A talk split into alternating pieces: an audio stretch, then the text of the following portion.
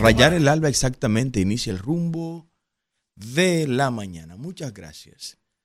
Yo soy Carlos Peña y estaré con ustedes estos próximos minutos aquí en el rumbo de la mañana. Hoy queremos dedicar un tiempo muy especial a compartir con ustedes de manera muy particular una serie de propuestas que irían orientadas a resolver el problema eléctrico en República Dominicana. Propuestas realizables todas, todas bien analizadas, bien sopesadas durante muchos años. Y bueno, el tema eléctrico es un tema del cual disfrutamos poco hablar. Primero para no ser estigmatizado en ese sector exclusivamente sino también eh, porque hemos estado en el corazón del pez y sabemos que se pudo haber resuelto el problema hace mucho tiempo, pero que la intervención de los poderes de la élite política y económica dominicana han impedido que eso se haga. Así de simple no han permitido que haya una solución porque no ha habido políticos responsables en la conducción del Estado que asuman las medidas que al pueblo dominicano le competen, que al pueblo dominicano les beneficie. Así que yo quiero que usted, por favor, no se mueva en el día de hoy de esta entrega, comparta este video, dele like, suscríbase por donde nos esté viendo, compártalo con todos sus contactos, sus seguidores, deje sus comentarios también y vamos a formar a la gente, a informarle formándola como, debe ser. Antes de tocar este tema, pues quiero hablar ya del reconocimiento que ha hecho el gobierno. El gobierno está reconociendo que se equivocó con los libros de texto. Se equivocó el gobierno con los libros de texto. El gobierno acaba de admitir su incapacidad, su incompetencia, su falta de formación y de nivel para administrar la cosa pública, en este caso desde el Ministerio de Educación. Y acaba de decir que sí, es cierto, está lleno de errores los libros, que todos los que combatimos este tema teníamos toda la razón. Estábamos en lo cierto, todos los que nos enfrentamos a estos libros de la incapacidad. Estos son los libros de la incapacidad, los libros de la incompetencia, los libros de los analfabetos, los libros de los que quieren educar sin estar educados. Bueno, acaba de reconocer eso, que se equivocaron, que no hay nada que hacer. Hay que hacer los libros de nuevo, señor ministro. Hay que hacer los libros de nuevo. Millones y millones de pesos tirados a la basura millones y millones de pesos botados al zafacón. Y esos errores no son pecata minuta. No, compadre, no son pecata minuta. Olvídese de eso. Errores. Esos errores se graban en la mente de los muchachos. Esos errores quedan fijados ahí en la mente de los estudiantes. Y cuando los años pasan, esos errores persisten ahí. Entonces no me vengan que eso es pecata minuta. Y eso es imperdonable para ustedes. ¿Por qué imperdonable? Porque el volumen de dinero que está manejando el Ministerio de Educación es para no cometer ese tipo de pecatas minutas, como dice usted. No, no, para nada. Para nada. Eso tiene que pagarlo alguien. Y la constitución es clara cuando dice que ese tipo de daño que se le hace al pueblo dominicano por parte de un funcionario debe ser pagado con el patrimonio de ese funcionario. O sea, si usted tiene que vender su universidad para pagar esos libros y ese daño, usted va a tener que hacerlo, compadre. Va a tener que hacerlo. Usted le ha hecho un daño que cuesta mucho dinero al pueblo dominicano. Pero no es él. Yo no sé por qué me enfoco en él. El ministro tan solo es el canino que está ladrando y que muerde. Hay que ir al amo, es. Hay que ir al amo. El amo es el presidente de la República. Es el responsable de este tipo de, de adefesio. Una barbaridad. Una barbaridad con tantos intelectuales que hay en República Dominicana. Con tanta gente experto en este tema. Y sin embargo, ustedes sacan libros con estos errores. No, eso no, no puede ser. Pero por lo menos, como es inocultable esto, como esto no se puede estar eh, poniendo debajo de la mesa porque es muy evidente. ¿Por qué se está frizando, Isidro? Está frizando mucho, ¿no? Eh, como es inocultable eso, entonces no podían ya admitir, no podían ya esconderlo. Y eso va a pasar con muchas cosas. Muchas cosas que no podrán esconder. Decía Abraham Lincoln, mire, usted puede cortar, Pablo Neruda, perdón, usted puede cortar todas las flores, todas las puede cortar. Pero usted no puede impedir, decía Pablo, que llegue la primavera. No puede impedir eso. Todo lo que ustedes están haciendo va a conocerse tarde o temprano. Miren, los contratos a los testaferros que están haciendo en los ministerios que tienen que ver con obras públicas, con infraestructura, con vivienda, con construcciones de acueductos, reparaciones de, de acueductos, los canales de riego, todo eso se va a conocer. Todo eso va a salir tarde o temprano.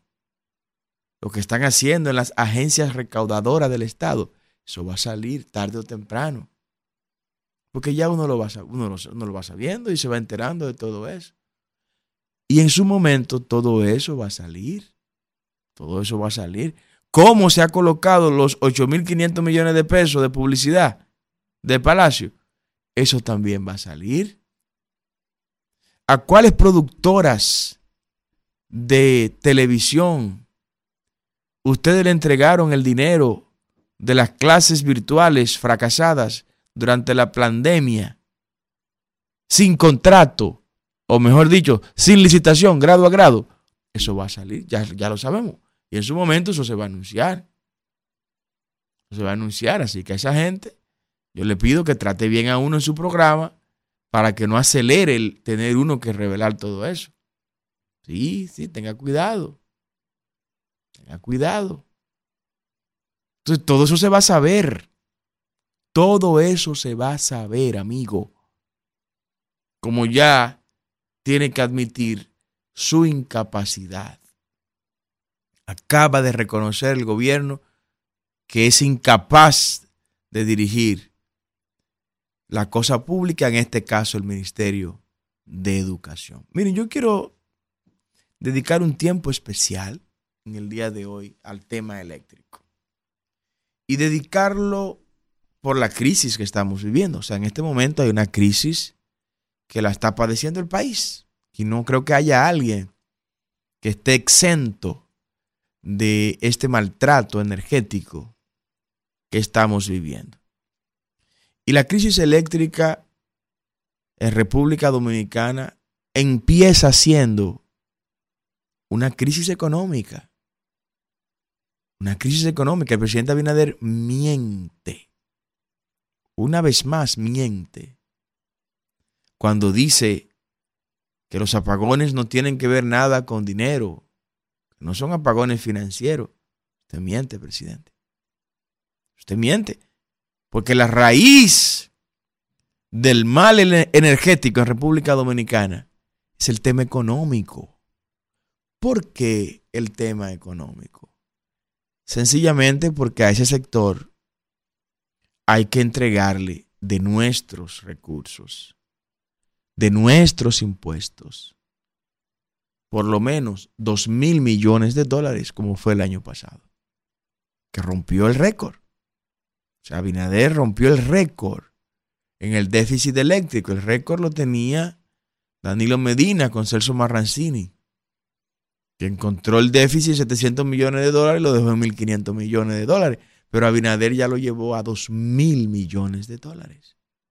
O sea, hoy nos están sacando más dinero de nuestros bolsillos como ciudadanos para mantener operando de forma ineficiente a un ineficiente sistema eléctrico. Ahí se evidencia otras de las mentiras del presidente Abinader, que dijo, no, aquí se va a resolver el problema eléctrico, vamos a reducir el déficit. Y este señor se atrevió a decir incluso que íbamos a tener un superávit de energía para venderle energía a Haití. Está el video ahí, búsquelo. Después que se termine el programa, claro está que le dice eso al pueblo, tendremos tanta generación instalada, tantos megavatios, que habrá un excedente para venderle a Haití. No, presidente, no lo hay ese excedente. Entonces, es un problema que inicia con el aspecto económico. Lo primero, lo primero que se debe hacer en un nuevo gobierno que esperamos en el Señor Dios Todopoderoso encabezarlo nosotros, si Dios lo permite, y si usted despierta, si usted abre los ojos y se da cuenta que ninguna de estas tres gente que andan por ahí tienen las condiciones para resolver los problemas de nuestro país. Se le dio la oportunidad a uno más que a otro para que lo hicieran y lo que hicieron fue agravarlo, como ha agravado a Binader el problema eléctrico. Lo primero que hay que hacer y lo primero que haremos con la ayuda del Señor es declarar el sector eléctrico, el sistema eléctrico completo, en estado de emergencia. Está en estado de emergencia.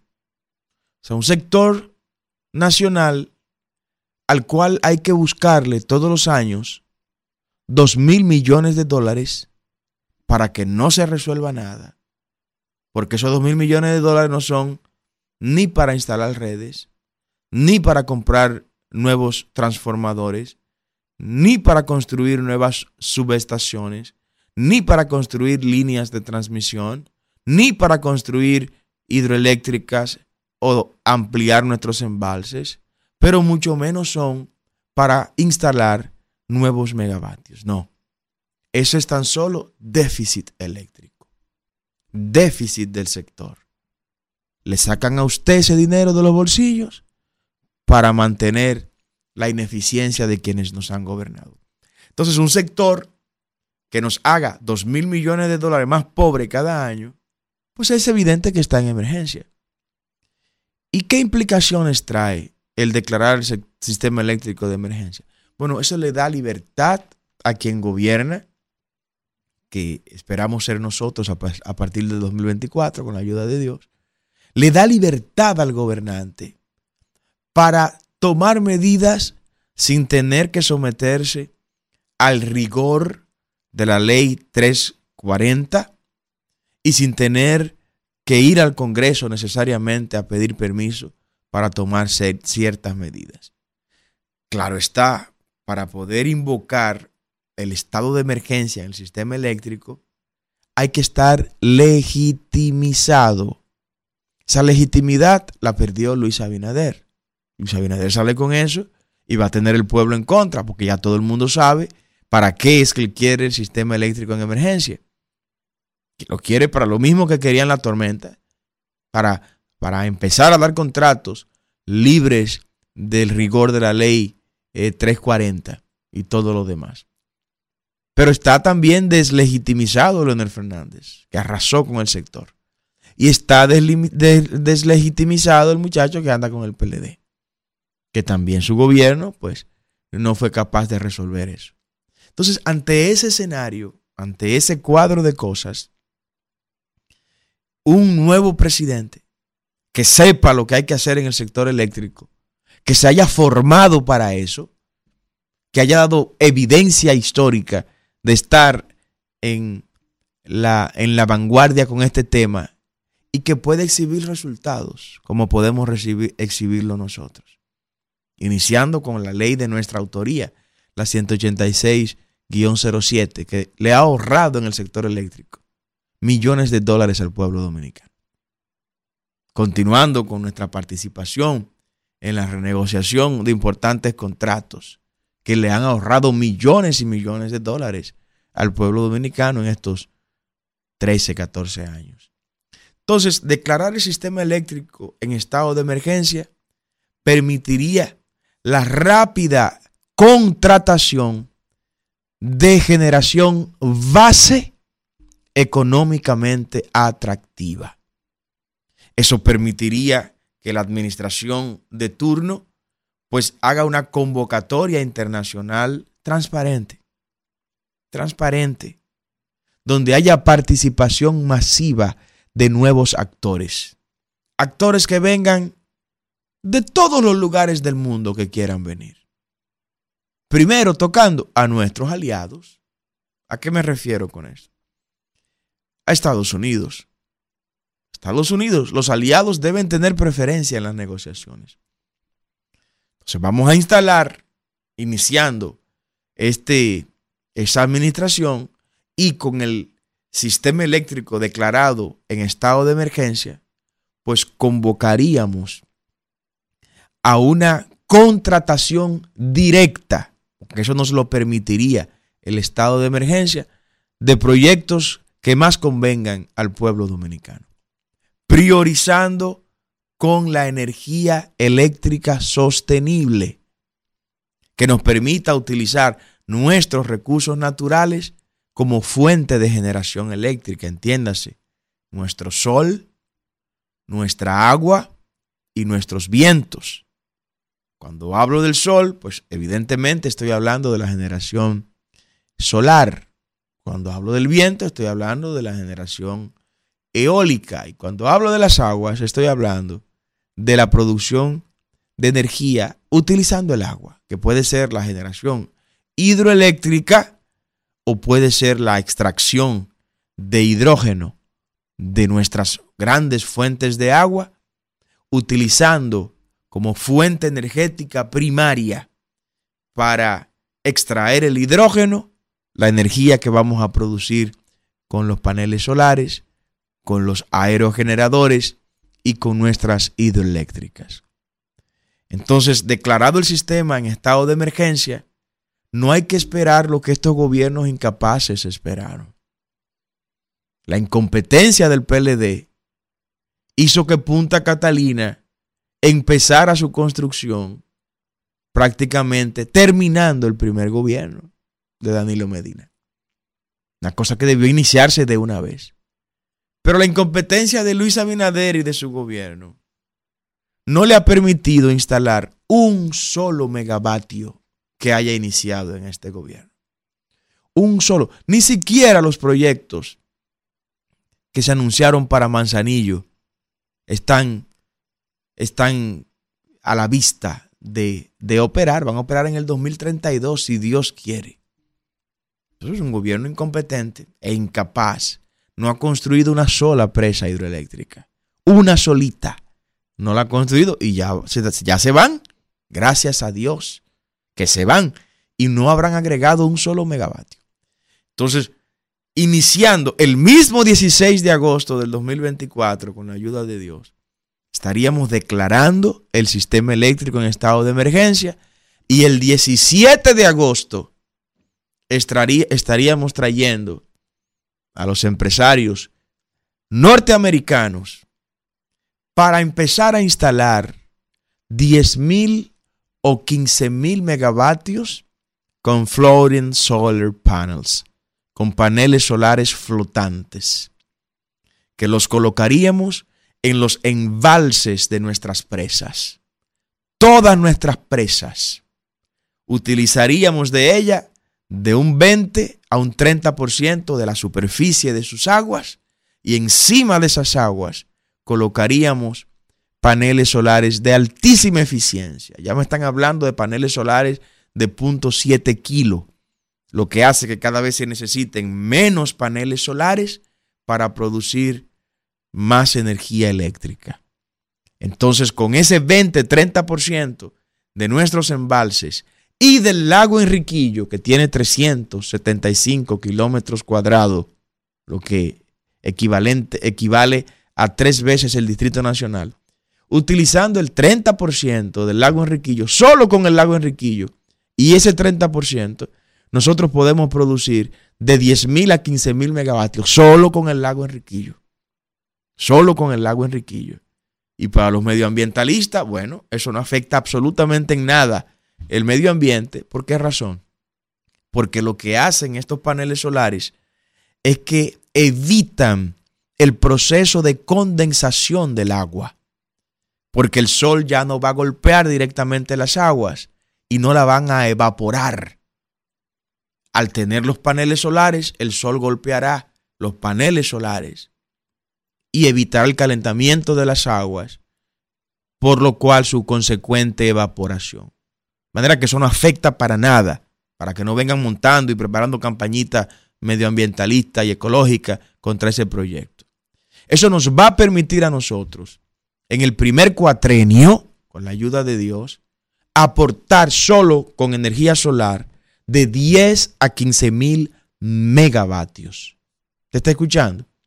Cuando República Dominicana solo necesita en este momento 3 mil megavatios, nosotros estamos proponiendo solo con generación solar cerca de 15 mil megavatios. ¿Cuánto nos va a costar eso? Ni un solo centavo. Usted no tendrá que coger préstamos para eso. El pueblo dominicano no tendrá que, soportar impuestos para hacer esa instalación. Sector privado vendría a cambio de un Power Purchase Agreement, de un PPA, de un contrato que se lo vamos a dar y que por estar el sistema eléctrico en estado de emergencia podremos firmarlo en el mismo mes de agosto para que en el mes de septiembre ya estén instalándose esos paneles en todos los embalses de nuestras presas y en el lago Enriquillo. Que se convierta eso en un atractivo. Y la isla Cabrito, la isla Cabrito, ahí se va a construir un proyecto turístico allá adentro.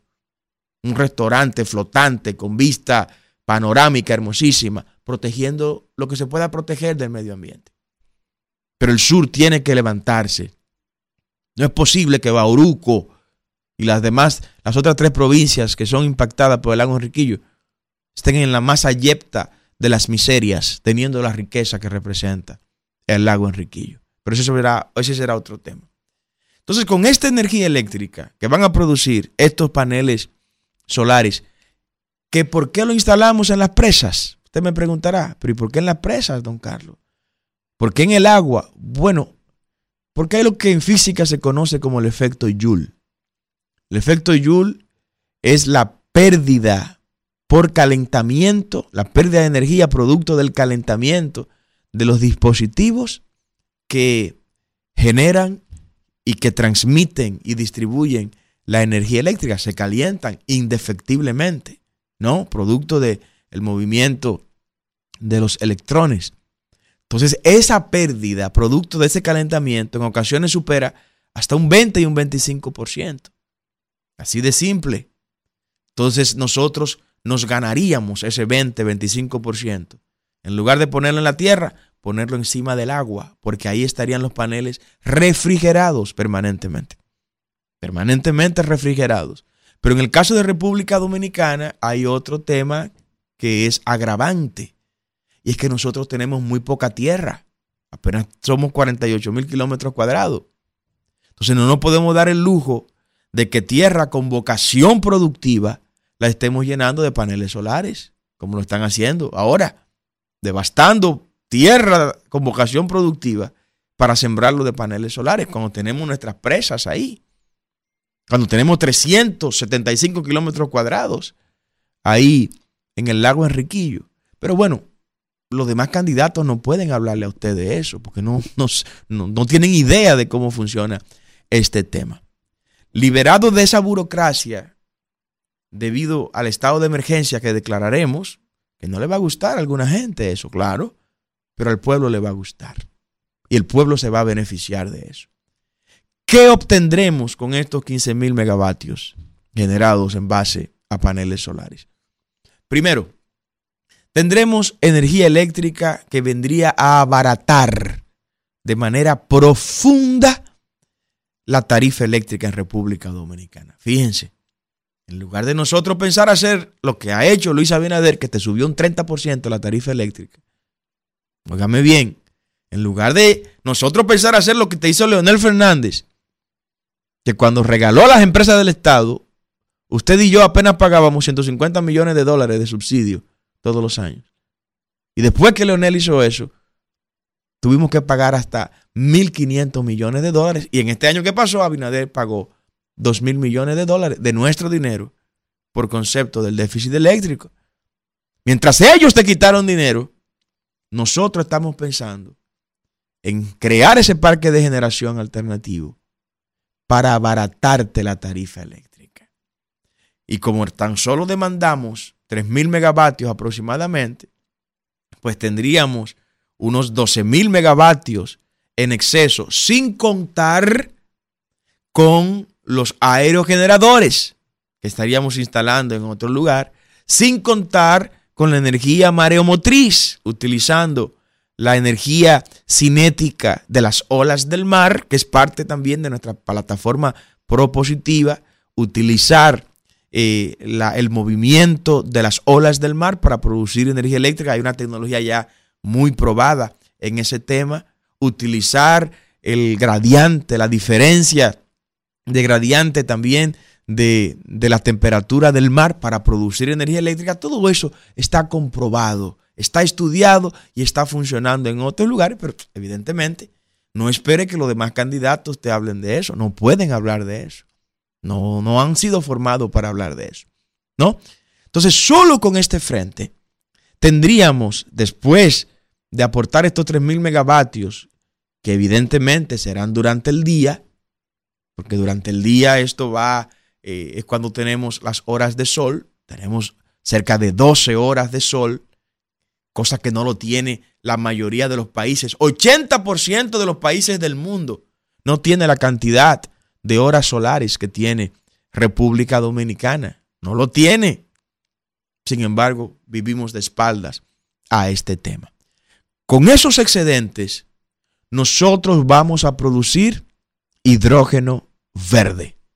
Como estará el sistema eléctrico en estado de emergencia, también tendremos la capacidad de manera rápida, pronta y con poca burocracia de traer los inversionistas internacionales que ya los tenemos identificados para instalar en República Dominicana un circuito de productores de hidrógeno verde.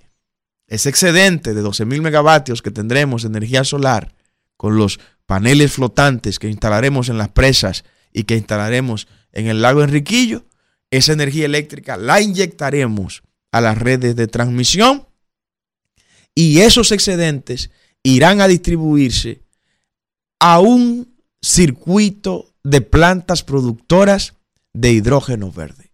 El hidrógeno, ustedes saben muy bien, es una de las moléculas que compone el agua. El agua que es H2O, dos moléculas de hidrógeno y una molécula de oxígeno. Por medio del proceso de hidrólisis separamos estas moléculas, capturamos el hidrógeno, el oxígeno dejamos que se vaya al aire, capturamos el hidrógeno, almacenamos el hidrógeno. ¿Y cómo se hace este proceso de hidrólisis? Bueno, haciendo atravesar electricidad al agua. ¿Cuál electricidad vamos a hacerle atravesar? La que vamos a producir barata, económica, a través de los paneles flotantes, los paneles solares flotantes que instalaremos. Esto hará que sea rentable el proyecto, porque hacer eso con fuel oil número 2, con fuel oil número 6 e incluso con carbón mineral no es rentable. Pero hacerlo con la energía que nos produce eh, los paneles solares va a permitir que antes de que nuestras aguas dulces de nuestros ríos sean vertidas al mar Caribe y al Océano Atlántico, ahí en esas desembocaduras según las infraestructuras de ingeniería nos lo permitan, vamos a represar esas aguas. Le pongo el ejemplo. Aquí donde el río Sama besa el mar Caribe, en esa zona, pues ahí vamos a represar las aguas del río Sama. Y esas aguas del río Sama, pues represadas, las haremos atravesar por la energía eléctrica que va a producir el sistema, eh, los 12 mil megavatios en base a paneles flotantes. Extraemos el hidrógeno, por eso se llama hidrógeno verde, porque es un hidrógeno que se extrae con energía alternativa, no con energía producida en base a combustibles fósiles. Por eso es el hidrógeno verde.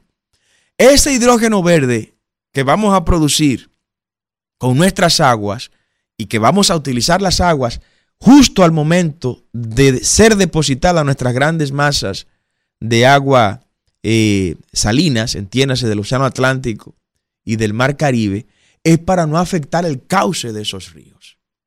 Después que ya son utilizados a todo lo largo de su cauce, esas aguas por los agricultores, eh, por el área eh, turística, por el área industrial, por los consumidores de agua potable, pues ya el agua que va a depositarse a la mar, que tiene demasiada agua, no necesita más agua, la vamos a extraer y la vamos a represar y vamos a extraer el hidrógeno, y en este caso hidrógeno verde. Con ese hidrógeno verde comenzaremos un proceso de reemplazo y sustitución de los combustibles fósiles en República Dominicana. La gasolina, bueno, ya está estudiado. Vehículo que opera con gasolina, con la adaptación de unos dispositivos que ya existen y están diseñados, pues ese mismo vehículo puede comenzar a operar con hidrógeno. Pues ya, los 4 mil, no, 4 mil no, los 4 millones de motores que tenemos en República Dominicana, con un dispositivo que se le agregaría a esos motoconchos y a esas motocicletas comenzaríamos a reemplazar el uso de gasolina en esas motocicletas por hidrógeno. Los generadores, las plantas generadoras de electricidad incluso, que usan fuel oil número 2, fuel oil número 6 y la, incluso la, la que tiene que ver con la utilización de carbón mineral, si se puede hacer una conversión, pues eso se analiza también en su momento para sustituir esos combustibles por hidrógeno. El caso es que con esta medida, República Dominicana comenzaría a ser, comenzaría a ser exportador neto de combustible, cosa inimaginable. Algo impensable. Y yo te estoy invitando a que soñemos. La invitación es a que soñemos y que soñemos en grande. Que soñemos en grande. Que hagamos para República Dominicana con el hidrógeno verde lo que es el petróleo para los Emiratos Árabes. Eso será lo que va a ocurrir acá en este caso. Y usted me dirá, pero don Carlos, ¿por qué se va la generación primero? ¿Por qué no vamos a cobrarle a los que no pagan la luz? ¿A quiénes? A usted. Usted no paga la luz. Usted paga la luz. Usted la paga. Usted que me está viendo, usted la paga. Usted que me está escuchando, usted paga su luz pero paga la luz más cara de toda la región de América Central y el Caribe. ¿La paga usted? Paga el sistema eléctrico más ineficiente en un país que se llama estar en la civilización. Bueno, no vamos a comparar con Haití, con la caverna. No. Usted es el que carga con toda esa ineficiencia. Tú yo lo voy a invitar a soñar a usted. Porque el problema eléctrico nuestro no está en las tres distribuidoras. Las tres distribuidoras si tienen un problema, es el problema de los incompetentes que la administran y del incompetente que nombra a sus administradores. Ahí es que está el problema de la distribuidora. Pero usted le cobra la luz hoy a todo el mundo. A todo el mundo usted le cobra la luz. Y aún hay que buscar miles de millones de dólares para subsidiar el sistema eléctrico. Porque hay un problema que está más allá. hay un problema de costo en el, en el sector de generación. Entonces, resuelto este problema de generación, así lo vamos a resolver, y le vamos a agregar a eso otra central termoeléctrica, sí, simultáneamente, simultáneamente, en medio del estado de emergencia que vamos a declarar para el sistema eléctrico, vamos a instalar 800 megavatios en base a gas natural convertible fácilmente a hidrógeno. ¿Dónde? Al lado de Punta Catalina. Punta Catalina, ahí donde está, tiene las infraestructuras civiles y eléctricas para que se instale otra unidad de 800 megavatios, otra central más bien, de 800 megavatios.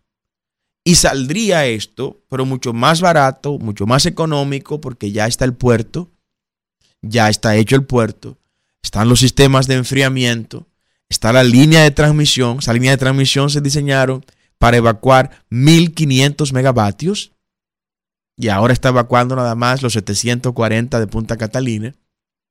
Y ese sería un proyecto para iniciarlo el 17 de agosto. Y ya sabemos quién la va a instalar. Y no nos va a costar ni un solo peso a los dominicanos.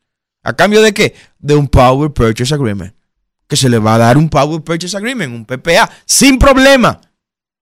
Sin problema. Bajo condiciones y criterios de racionalidad. Para que haya energía suficiente para que usted no tenga esos apagones. Nosotros sabemos cómo hacerlo. Nosotros nos formamos para eso. Podré equivocarme en el turismo mañana. Mañana podré equivocarme en medidas que tome en el área turística. Es verdad. Porque no es mi área, aunque, aunque nos formamos para conocer de esa área, pero no conozco las interioridades que está llamado el presidente actual por ser un empresario del área turística a conocer. Pero yo conozco las interioridades de ese sector eléctrico. Yo sé lo que hay que hacerle a Rolando González Bonster para que le devuelva al pueblo dominicano todo lo que estas décadas le ha estado quitando. Y que no, y que vaya preparando su pasaporte y su maleta. Que vamos a eliminar todos los sistemas eléctricos aislados. Todo lo vamos a eliminar. Eso es lo que hay que hacerle a los bichini ahí en Ejejaina para que le devuelvan la administración al Estado Dominicano, para que no vuelvan a estafar al Estado Dominicano como lo hicieron cuando tuvieron que pagar 30 millones de dólares por una sentencia en un tribunal internacional que yo revelé. Yo conozco esto y sé lo que hay que hacer para que este país eche para adelante en esa área eléctrica y en otros sistemas. Tiempo se fue rápido, pero ¿y qué fue, Isidro? Me engañaron con el tiempo hoy. Yo quiero que la gente hable. Después continuaremos con este tipo de propuestas. Vamos a poner que la gente hable aquí en este programa. La gente tiene derecho a hablar.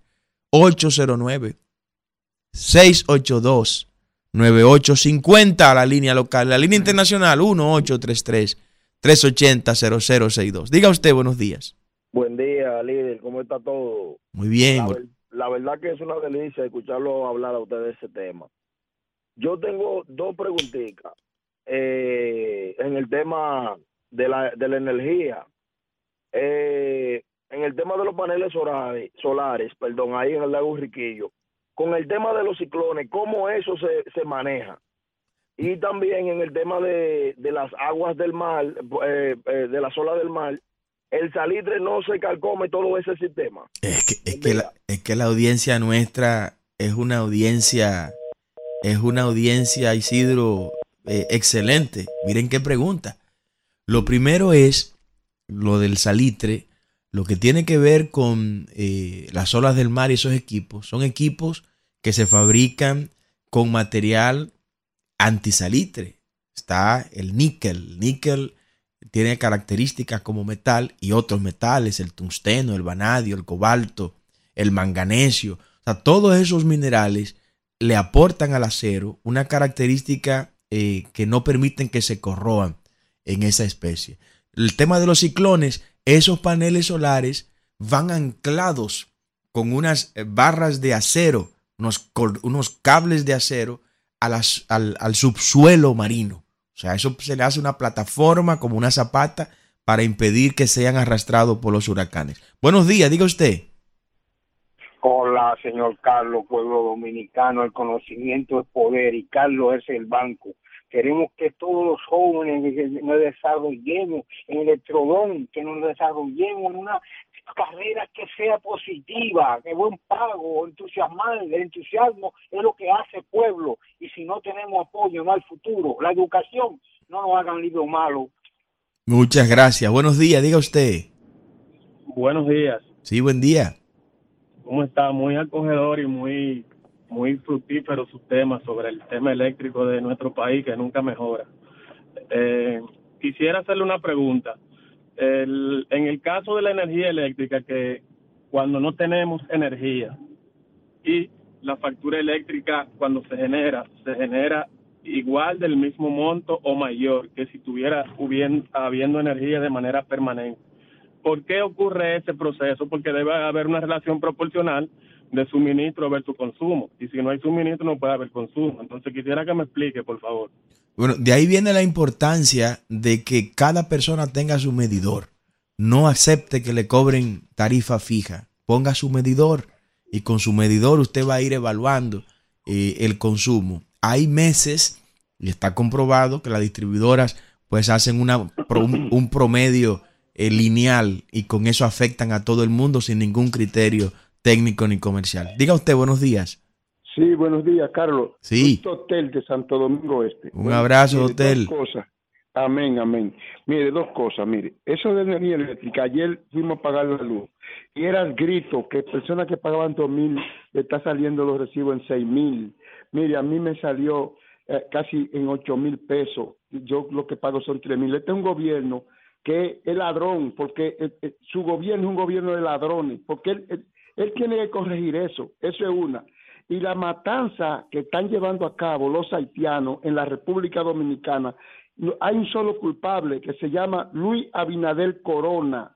Y mire con lo que se tapa el canciller, que vamos a cerrar la frontera, pero que vamos a legalizar todo lo que está aquí. Ese es un complot contra la República Dominicana que tiene el gobierno de Luis Abinader y el PRM. Usted no ve cómo se pintan, que tienen de que 50, de que en las encuestas, embute, ese no llega a 30. No llega a 30. Vivimos de, vivimos de negocio y donde quiera es maldiciéndolo. Vaya al mercado de Lomina para que usted vea cómo maldicen ese hombre. Personas que votaron por él, que tenían un cartón. Oiga, el Luis Abinader aquí no llega a un 30% en las encuestas. Lo que pasa es que él se maneja comprando prensa y comprando de todo y es percepción, pero ese no llega a un 30%. Móntese en una guagua, móntese en el metro y hable de Luis Abinader, que lo tiran por la ventana. Este es un gobierno corrupto, traidor a la patria. ¿Quién diablo va a votar por este hombre? Dicho otra vez. Solo con un fraude se pueden quedar en el gobierno. Diga usted, buenos días. Buenos días. Buenos días, le habla Juan López. Juan, un abrazo para darle gracias al señor Cueto, porque gracias al señor Cueto ya en su imaginación no se va la luz ya en el norte del país. Eres brillante, Juan. Siempre llámanos. Adelante, buen día. Sí, sí. Eh, ingeniero, a propósito del fraude, ¿qué piensa usted de la encuesta de CID Latinoamérica del 50? Ah, no, pague un anuncio aquí. Usted tiene mucha gente en todos los medios para hablar de ese tema. Pague un anuncio, pague un anuncio para que le publiquen todo eso. Pero la verdad es la siguiente. Abinader ganó las elecciones con un 26%. Un 26% fue. O sea, de todos los votantes del país, un 26% votó por Abinader. ¿Qué ha hecho Abinader para subirle ese 26%? Que alguien me diga. Diga usted, buenos días. Carlos. Sí. Y, otra cosa, el, el, Luis Abinader Corona, el gobierno de Luis Abinader Corona, ese traidor, vendió un millón de visas Ahí es que están toda la banda delincuente en ese millón de visas. Luis Abinader Corona tiene que ser juzgado en el Parque Independencia tan pronto pide el gobierno. Bueno. del gobierno, eso es así. Qué llamada. Diga usted, buenos días. Buenos días, Brito de las Américas. Un abrazo, Brito. Gracias, igual. Hoy yo estoy en la comunidad de los frailes, el sector donde residimos. No hay una sola calle que sirva uno cuando uno sale a trabajar anda buscando calles a ver cuál está, un poquito mejor para salir para no afectar el vehículo pero no hay forma porque ninguna de las calles nuestras sirven y cuando llueve ya usted sabe eso es un brazo de mar entonces me gustaría saber cuál es el responsable de que esas calles sean tomadas en cuenta con sus aceras, con sus contenes, con los bacheos. Si es obra pública o si es el ayuntamiento, porque realmente la gente ya no aguanta más. Sí, el responsable es Luis Abinader. Diga usted, buenos días. Buenos días, Carlos Peña. Sí, buen día. Ay, buenos días, mi aliado. ¿Cómo está usted? Un abrazo, ¿cómo vamos? Mi amigo, usted parece químico hoy, ¿usted oye? Pero oiga lo que yo le voy a decir para que usted lo anote en su agenda. Si usted se deja asesorar de mí, llega a la presidencia. Nomás le digo eso. Y segundo, y segundo, en San Juan de la Maguana hay un amigo mío que va a ser amigo suyo, que él pone su vehículo a trabajar con agua y lo pone a trabajar con agua. Todo lo que le hizo Danilo Medina, lo mandó a buscar al palacio. Y le dijo, mira, no me hagas eso más, que te voy a nombrar como químico en la UA. Y lo nombró como químico en la UA, pero él pone hasta la motocicleta y los vehículos. Él gastaba 1.500 pesos de San Juan a Elias Piña y nada más gasta 700 poniéndolo a trabajar con agua. Entonces, vamos a tener ese amigo en agenda Póngalo, dele, póngalo en contacto con nosotros. A ti mismo. Si usted quiere, yo hasta lo llevo a su casa. Llévelo, tráigalo a la oficina nuestra. Buenos días. Saludos, buen- buenos días. Sí, buen día. José Moreno de aquí, de la ciudad. Un abrazo, José. Mira, eh, frente a donde yo trabajo, hay un colegio que no, es un colegio que como es medio, es medio público y medio y medio privado. Sí. Y ellos no aceptan haitianos ahí de ninguna índole. Nunca he visto un haitiano estudiando ahí. Y le hacen un té a los estudiantes antes de entrar. Así debiera ser toda la educación aquí en este país. Cero haitiano. Bueno, bueno, ahí Ahí está, está. ahí está su propuesta. Ahí está su propuesta. Se necesitan pantalones para tomar estas decisiones, para no perder el país. Para no perder el país. El riesgo que tenemos es que es que pudiéramos perderlo si no se hace lo que se tiene que hacer. Me decía alguien ayer, ingeniero, la fusión está hecha en términos fácticos. En términos reales está, está la fusión hecha. Lo que no está es legalizada.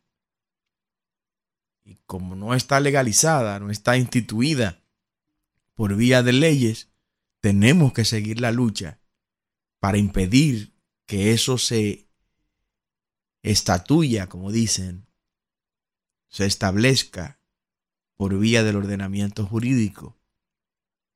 Y yo estoy seriamente pensando en eso. Seriamente. Me han llamado varias gente de los frailes. Pero ahí en esa comunidad, en la calle marginal de las Américas, ahí hay un supermercado que me puse a contar. Me paré con el equipo ahí en la puerta. Y de cada 10 personas que entraban, 8 eran haitianos. 8 eran haitianos de cada 10 personas que entraban. Y seguí, me fui a la avenida Duarte, a una ferretería china.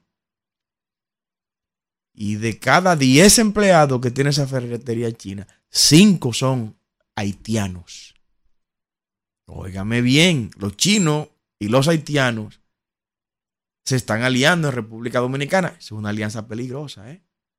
Una alianza peligrosa, porque es una alianza de dinero con una alianza con gente que está mirando a ver cómo es que va a retomar este lado de la isla, que nunca le ha tocado, pero que entiende que le toca.